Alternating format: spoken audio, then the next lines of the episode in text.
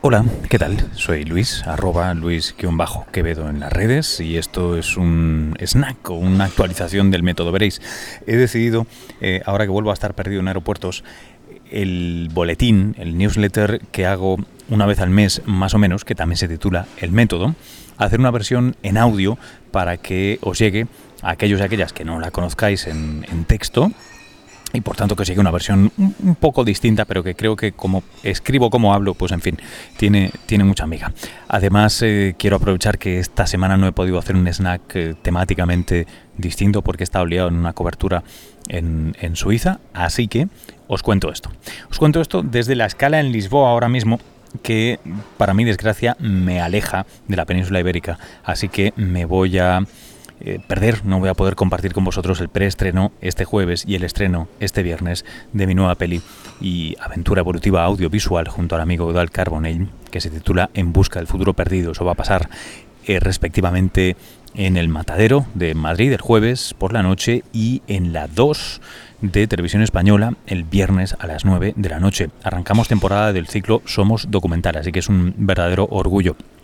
Si os suscribís al newsletter o lo vais a buscar, em, allí podréis encontrar eh, el enlace con la invitación a, Facebook, eh, etcétera. El enlace más sencillo que he hecho es tengo el dominio en busca del futuro.com en busca del futuro.com y allí podéis acceder a, a, la voy redireccionando o sea en este caso ahora es al evento del estreno en Facebook y luego la iré moviendo a, una página en la que quiero eh, abrir un poco de debate con vosotros sobre los temas que tocamos en el documental y el enlace, por supuesto, a, a la carta de televisión española para que se pueda ver todos aquellos que no la veáis en directo. Bueno, hay una cosa que quería hacer eh, al principio de, esta grabación y es agradecer eh, a uno de los leales oyentes del método la donación que ha llegado estos días. Eh, Joseba, muchas gracias.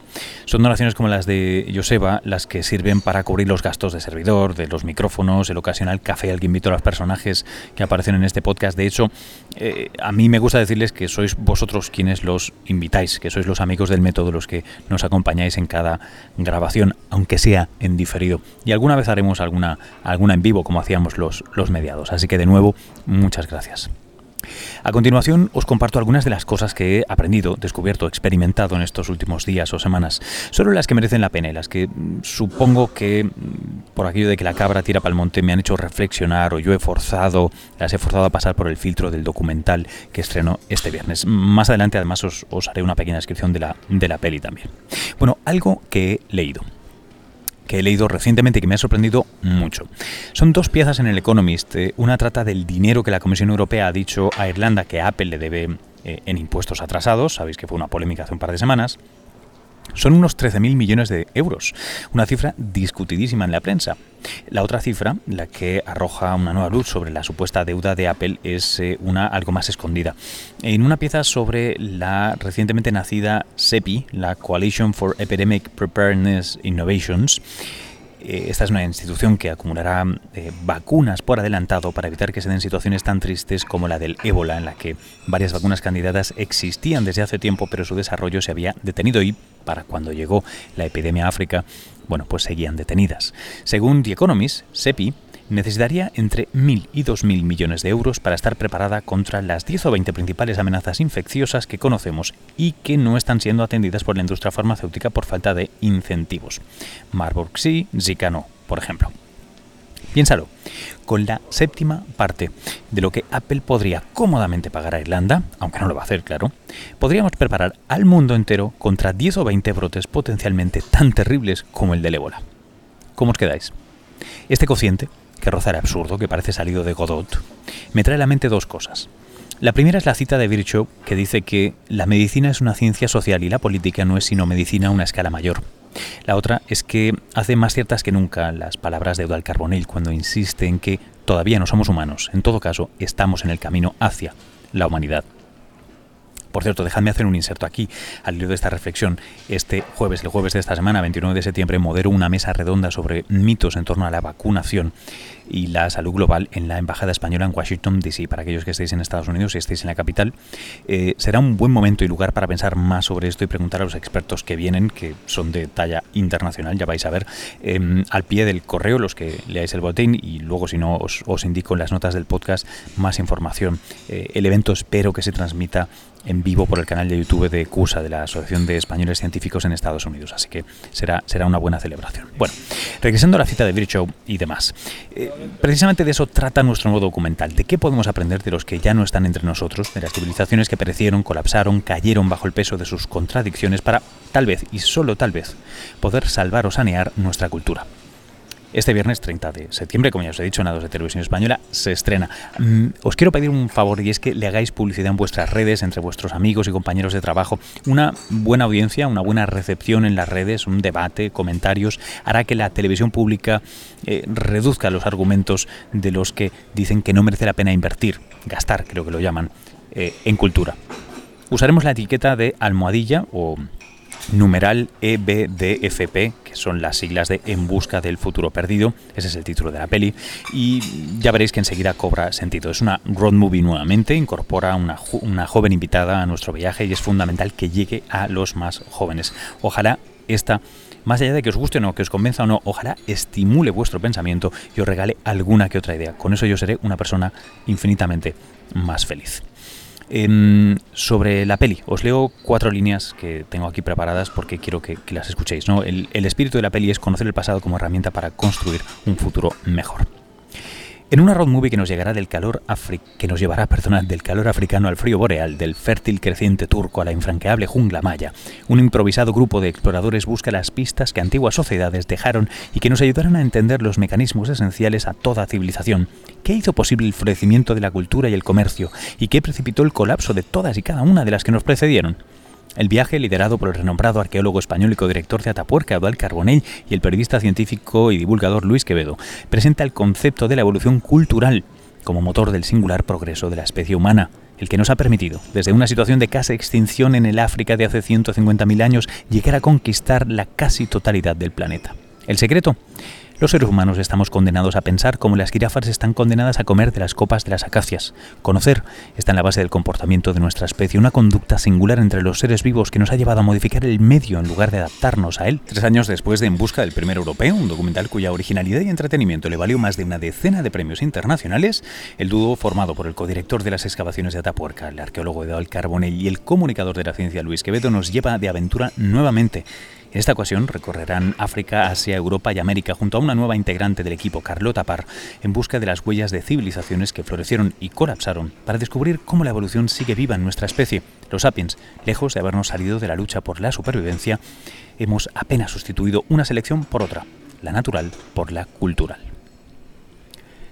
Bueno, ahí dejo lo de la peli. Algo que os quiero compartir y que he aprendido en mi reciente visita a Berlín con ocasión de la gran feria electrónica IFA sigue a continuación. Veréis, lo aprendí gracias al amigo Guillermo Orts Hill, quien me mostró cómo los berlineses han trufado sus calles de pequeñas placas de bronce en la entrada de multitud de edificios. Esas breves placas detallan el nombre y la fecha de víctimas del nazismo que vivieron en el inmueble y que se alza delante de las mismas. Se llaman Stolperstein, lo que literalmente significa piedra tropiezo, o si me puedo poner no literal, sino literario, algo así como un adoquín del traspiés o del traspiesador. Miden 10 por 10 centímetros y son fruto de un proyecto iniciado por el artista Günther Demick en el 92. Proyecto que todavía continúa, por cierto. Esos nombres que inadvertidamente rasgan la suela de tus zapatos pertenecen a personas que fueron víctimas de la eutanasia, la eugenesia, la deportación o la exterminación en un campo de concentración. Algunos, pocos, escaparon emigrando o suicidándose. Hay más de 50.000 Stolpersteine repartidas por 18 países europeos que dan forma al monumento extenso o esparcido, al monumento más extenso o esparcido del planeta. Hay mucho, mucho más en estas piedras que lo que he descrito aquí. Si tienes tiempo de leer más en internet, pues realmente merece la pena. Y si eh, vas a ver el newsletter, eh, podrás ver una fotografía de una de ellas dedicada a Ida Arensberg. Algo que he constatado es que eh, en estos días es que la lengua es la base de la cultura, la refleja y la refuerza al tiempo De eso, habla un buen, de eso hablamos un buen rato en mi docu.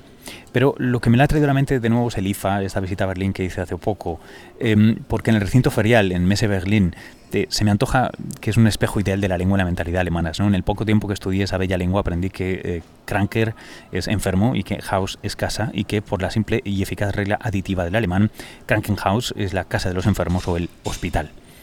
No es la construcción más bonita, pero funciona. Pues lo mismo la Feria de Berlín, ¿sabéis? Pabellón tras pabellón, erigido, apilado, diría, por necesidad o conveniencia, sin que haya rastro ni sospecha de un plan maestro, organizador, armonizador embellecedor. La lengua es la sangre de una cultura, porque una lengua es el sustrato del pensamiento de un grupo humano. Eso lo dice Udall también en el docu, y creo que no le falta nada de razón. Algo que me ha sorprendido recientemente son dos ideas interesantes y que arrojan nueva luz sobre el mundo este en el que vivimos. La primera es un artículo que trata el aparentemente paradójico problema de que cuanta más información sobre el riesgo de infectarse con VIH-Sida hay, menor es la precaución que toma la gente. Al menos en una zona estudiada en África donde gran parte de la población está infectada. A más información, menos prevención. ¿Por qué no? Si uno pensaría que debiera ser al revés. Bueno, pues porque el exceso de información negativa que eh, de algún modo elimina la sensación de posibilidad, de control, de agencia de cada individuo, o que cada individuo puede tener, simplemente deshincha a la gente. Y en un verdadero, para lo que me queda en el convento, dejan de usar medidas de profilaxis. Para los que nos dedicamos a la comunicación y para los que eh, la consumimos, que eso venimos a ser todos, da para que reflexionemos un buen rato. Os dejo un enlace en las notas. La segunda idea que quiero compartir con vosotros es una palabra eh, que he descubierto recientemente y es arqueosfera o arqueosfera, no sé cómo se traducirá al español. La idea de que la actividad humana ha generado un nuevo sustrato geológico que como objeto de estudio se halla medio camino entre la arqueología, porque contiene nuestros desechos o ruinas, y la geología, porque ha formado y está formando una nueva capa, un sustrato en algunas zonas de la Tierra único y singular que merece ser estudiado, en no menor medida, por cierto, porque eventualmente querremos construir carreteras, edificios, ciudades sobre esos suelos que parecen naturales, pero solo lo son en la misma medida en la misma medida en la que nuestra tecnología es producto de la evolución. Otro bonito concepto para enlazar con algunas de las cosas que trato en el docu. Ya veis que estoy muy muy muy temático, pero otro día os amplío esto. Bueno, hasta aquí las reflexiones de hoy. Deciros brevemente que este es septiembre, día 29 a las 6.30 de la tarde en Washington, D.C., en la Embajada Española. Estoy moderando este panel de Debunking Vaccine Myths and Advancing Immunization Awareness in the Era of Global Health. Entre otros, Adolfo García Sastre, Gonzalo Fanjul, James Noe, eh, Mike Bird y eh, un representante del gobierno español. Septiembre 30 por la noche, a las 9 de la noche hora española, en la 2 de TV, estrenamos el docu. Nos veremos al menos en Twitter, eso espero, espero veros allí. En octubre 16 a las 6 de la tarde en la Universidad Rockefeller de Nueva York como parte del Imagine Science Film Festival de Nueva York, el, festival de cine científico que por un tiempo dirigí yo. Em, modero eh, un panel después del pase de Cajal, Mariposas del Alma, con su directora, una sesión en homenaje al padre de la neurociencia y gran científico y Nobel español, Santiago Ramón y Cajal. Y en octubre 27, a las 6 de la tarde también, en Nueva York también, en el American Society, en Park Avenue, estrenamos el docu, estrenamos En Busca del Futuro eh, Perdido en Estados Unidos con apoyo del Consulado General de España, el American Society Council of the Americas. Y va a ser un gustazo. Nos vemos pronto, chicos. Recordad que esto ha sido eh, una edición de agenda o de newsletter de aquí de El Método. Eh, encontráis todo el método en el método.fm. Este es un podcast eh, miembro de y orgulloso miembro, fundador, por cierto, de Cuonda. Lo encuentras en cuonda.com, la red de podcasts independientes en español.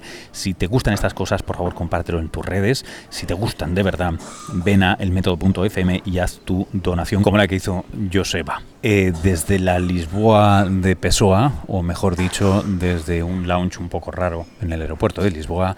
Os mando un abrazo, nos vemos en el estreno de la peli y nos seguimos por aquí por el podcast. Hasta luego.